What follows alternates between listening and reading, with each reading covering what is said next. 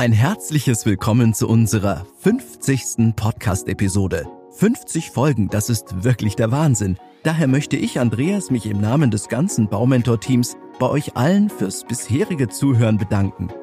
Ihr seid spitze und es ist wirklich großartig, wie sich unser Podcast in den vergangenen beiden Jahren dank euch entwickelt hat. Vielen, vielen Dank dafür.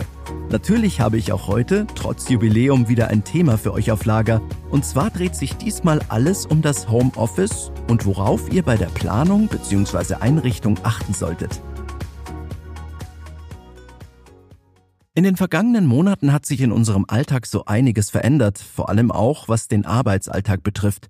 Wer vor der Corona-Pandemie noch ins Büro zum Arbeiten gefahren ist, arbeitet mittlerweile oftmals vom eigenen Homeoffice, also von zu Hause aus. Das Problem, das eigene Homeoffice ist meist nur sporadisch eingerichtet. Manchmal muss für die täglichen Arbeiten vor dem flackernden Bildschirm sogar der Küchen- oder Wohnzimmertisch herhalten. Unter diesen Bedingungen leidet nicht nur die nötige Ruhe und die damit einhergehende Konzentration, sondern auch die Ergonomie. Darum ist es heutzutage beim Hausbau gar nicht so unwichtig, dass ihr euch bereits bei der Planung Gedanken über ein Büro in den eigenen vier Wänden macht. Der Trend geht sogar dahin, dass spätestens Mitte des kommenden Jahrzehnts vermehrt Büroarbeiten nach Hause verlagert werden. Das Homeoffice ist eine Win-Win-Situation für beide Seiten, euren Arbeitgeber, sofern ihr nicht selbstständig seid, und natürlich für euch selbst. Natürlich wird der klassische Büroarbeitsplatz nicht komplett aussterben. Er wird sich jedoch den zukünftigen neuen Entwicklungen der Arbeitswelt anpassen müssen. Für euch ist es daher umso wichtiger, dass ihr euch ein Homeoffice einrichtet, beziehungsweise euch überlegt, ob ihr überhaupt von eurem eigenen Zuhause aus arbeiten wollt. Vielleicht fragt ihr euch die ganze Zeit, welche Vorteile das Arbeiten im Homeoffice außerdem für euch hat. Fünf Gründe für das eigene Büro möchte ich euch kurz vorstellen. Erstens, die täglichen Berufspendelzeiten fallen weg. Das spart Zeit, Geld und Nerven. Zweitens, ihr entscheidet über den Dresscode für den Aufenthalt in eurem Homeoffice. Drittens, bis auf wenige Einschränkungen oder individuelle Vorgaben seid ihr zeitlich absolut flexibel und unabhängig.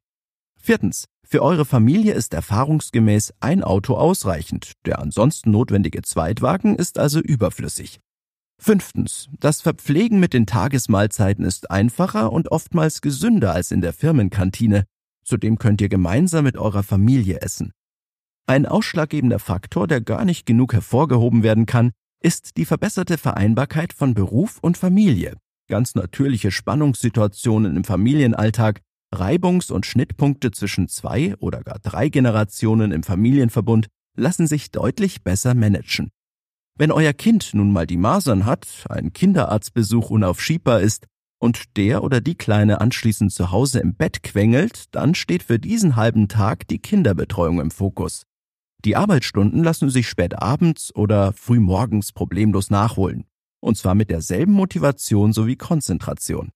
Voraussetzung hierfür ist natürlich, dass euer Arbeitgeber euch die nötige Flexibilität gibt.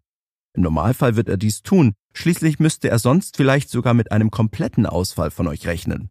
Da wären wir wieder beim Thema Win-Win-Situation. Wirklich viele Nachteile von zu Hause aus zu arbeiten gibt es zum Glück nicht, Sie betreffen auch nicht jeden, sondern sind eher individuell. Ein immer wieder genannter Nachteil ist die ständige Erreichbarkeit, die durch das Arbeiten im Homeoffice noch verstärkt wird. Doch dazu gehören immer zwei Parteien, nämlich der weniger einsichtige Arbeitgeber und der zu gutmütige Arbeitnehmer. Wenn auch für das Arbeiten im Homeoffice klare Absprachen gelten und eingehalten werden, dann sollte das kein Problem sein. Denn wenn ihr euer Homeoffice verlasst und euch ein Zimmer weiter oder eine Etage tiefer im Wohn- oder im Kinderzimmer aufhaltet, dann ist auch für euch Feierabend, sobald ihr die Tür ins Schloss fallen lasst. Berufliches und Privates zu trennen ist auch im Homeoffice problemlos möglich. Die Trennung sollte von euch allerdings schon bei der Hausplanung berücksichtigt werden. Welcher Raum macht Sinn, um während der Arbeit möglichst ungestört zu sein? Wenn ihr regelmäßig Besucher empfangt, dann ist ein eigener Hauseingang oder ein Seiteneingang geradezu ideal. Ein Hinweisschild an der Hauswand leitet den Besucher direkt dorthin. Üblicherweise ist das Homeoffice ein ein- oder ein zweigeteilter Raum in entsprechender Größe. Direkt nebenan oder gegenüber sollte ein Gäste-WC eingeplant werden, damit ihr nicht ständig durch das gesamte Haus laufen müsst und Gefahr droht, doch mal eben abgelenkt zu werden. Ein kleiner Tipp für die Toilette. Wenn ihr in diesem Eingangsflur eine Verbindungstür zu den Privaträumen im Haus einplant, Dann kann umgekehrt das Gäste-WC auch von eurem Privatbesuch genutzt werden. Ihr schlagt also zwei Fliegen mit einer Klappe. Achtet bei der Hausbauplanung außerdem auf die folgenden Punkte. Erstens, euer Homeoffice sollte über genügend Tageslicht verfügen. Alternativ dazu gibt es Tageslichtlampen, welche das Tageslicht simulieren und für die nötige Helligkeit sorgen. Zweitens, eure Wände sollten gut gedämmt und möglichst schallisolierend sein, damit weder ihr noch eure Mitbewohner gestört werden. Drittens, plant euer Homeoffice nicht unbedingt zentral im Haus ein, sondern verlegt es auf das Souterrain, ins Dachgeschoss oder in Form einer Einliegerwohnung. Dadurch sorgt ihr für die nötige Ruhe. Viertens, euer Arbeitsplatz sollte so groß und vielseitig sein, so dass ihr alles erreichen könnt, ohne dauernd aufstehen zu müssen. Fünftens, ihr braucht eine moderne Informationstechnologie mit allen notwendigen Endgeräten und Netzanschlüssen. Sechstens, Funktionalität auf engem Raum ist gleichbedeutend mit viel Stauraum. Setzt beispielsweise Bürocontainer und Bürotrolleys sinnvoll ein. Siebtens, ihr solltet von Beginn an zwei bequeme Arbeitsplätze sowie einen Katzentisch, also einen separaten Arbeitsplatz für den Notfall einrichten. Achtens, Schreibtisch sowie PC-Endgeräte sollten sonnenblendfrei platziert sein. Neuntens, da ihr viel Zeit im Homeoffice verbringen werdet, solltet ihr auf ein ansprechendes Design nicht verzichten. Richtet euch euer Büro so ein, dass ihr euch möglichst wohlfühlt. Eine weiße Wand und Deckenfarbe lässt den größtmöglichen Spielraum für Kreativität und Ideenreichtum. Zu den Accessoires gehören Pflanzen, Wandbilder und natürlich das zweckmäßig geschmackvolle Mobiliar. Je weniger Verbindungskabel unverdeckt den Fußboden bedecken, umso aufgeräumter und sicherer ist das Homeoffice. Natürlich entstehen euch durch die Planung und die Einrichtung eures Homeoffice eine ganze Reihe an Kosten. Beachtet aber, dass ihr euer Büro zu Hause in einigen Fällen steuerlich absetzen könnt. Zwei Varianten möchte ich euch kurz näher vorstellen. Variante 1. In der Jahressteuererklärung könnt ihr Kosten bis zu 1250 Euro in tatsächlich nachgewiesener Höhe absetzen. Das heißt, ihr könnt diese steuerlich geltend machen. Dies trifft zum Beispiel bei Berufen wie dem Lehrer, Außendienstmitarbeiter oder Handelsvertreter zu. Sämtliche Berufsgruppen haben an ihrer Arbeitsstätte keinen eigenen festen Arbeitsplatz. Der Höchstbetrag von 1250 Euro gilt personenbezogen für den einzelnen Steuerpflichtigen und zwar unabhängig davon, ob er ein oder mehrere Arbeitszimmer unterhält. Variante 2. Wer ausschließlich von zu Hause aus arbeitet, der kann zu 100 Prozent sein Homeoffice steuerlich absetzen. Zu diesen Berufsgruppen gehören unter anderem Freelancer, freie Journalisten, Künstler und Schriftsteller.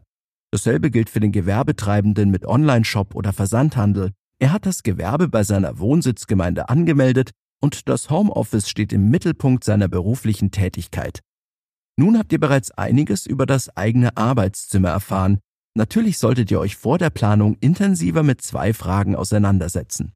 Erstens, seid ihr in einem Berufsfeld tätig, wo das Homeoffice überhaupt in Frage kommt? Zweitens, könnt ihr alleine arbeiten oder fehlt es euch schnell an Kollegen um euch rum? Nicht für jeden ist das Homeoffice gemacht. Testet vor dem Hausbau doch einfach mal ein paar Tage, wie produktiv ihr von zu Hause arbeitet oder ob euch schnell die Decke auf den Kopf fällt.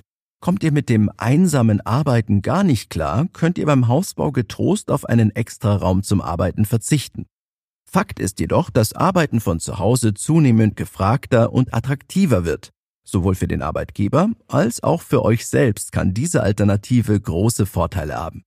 Der Arbeitgeber sieht beispielsweise eine greifbare Kosteneinsparung, während ihr als Arbeitnehmer bestrebt seid, Familie und Beruf, Gesundheit und Lifestyle bestmöglich unter einen Hut zu bringen.